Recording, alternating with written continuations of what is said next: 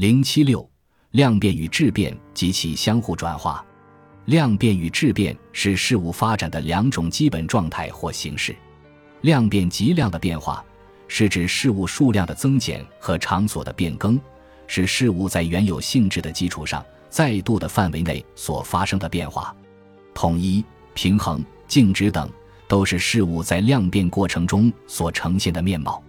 质变极致的变化，是指事物性质的变化，是事物由一种质态向另一种质态的转变，表现为显著的突变。统一物的分解、平衡、静止等的破坏，就是事物处在质变过程中呈现的面貌。事物的变化是发生在度的范围之内，还是超出度的范围？这是区分量变与质变的根本标志。质变与量变的关系是辩证的。量变不是质变，但又可以引起质变；质变不是量变，但又可以引起新的量变。量变在度的范围内进行，是一种保持是物质的稳定的状态，但它同时又是一种向度的边缘或关节点不断推移的趋势。一旦达到并超过度的关节点时，就会引起质变。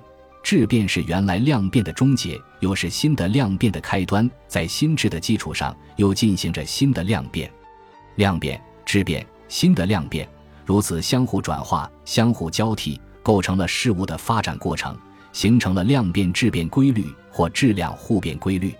第一，量变是质变的必要前提，这是因为质变是一种质的事物向另一种质的事物的转化，而不同质的事物总有自己所特有的度，这个度在小也有一定的限量，例如。不同元素之间，有的只是由于原子核内差一个正电荷，质子没有这个一的增加或减少，就不会有不同元素之间的转化。同时，在量变过程中，往往同时存在着两种方向相反的量，如物体运动中的吸引与排斥，生物进化中的遗传与变异，对立阶级双方的力量差异等等。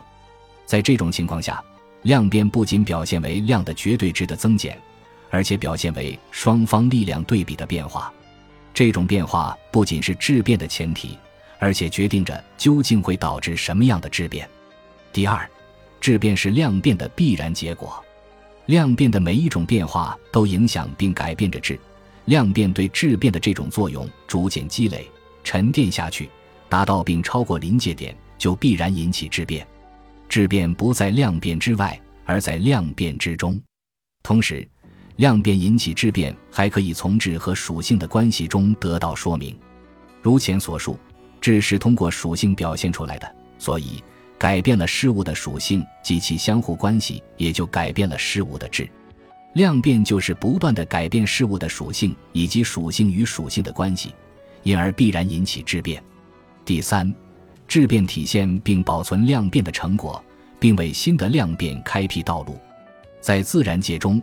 无论是宏观物体还是微观物体，无论是分子、原子还是基本粒子，其变化都会引起结构、速度等量的规定性的变化，随之也出现了新的运动形式及其规律。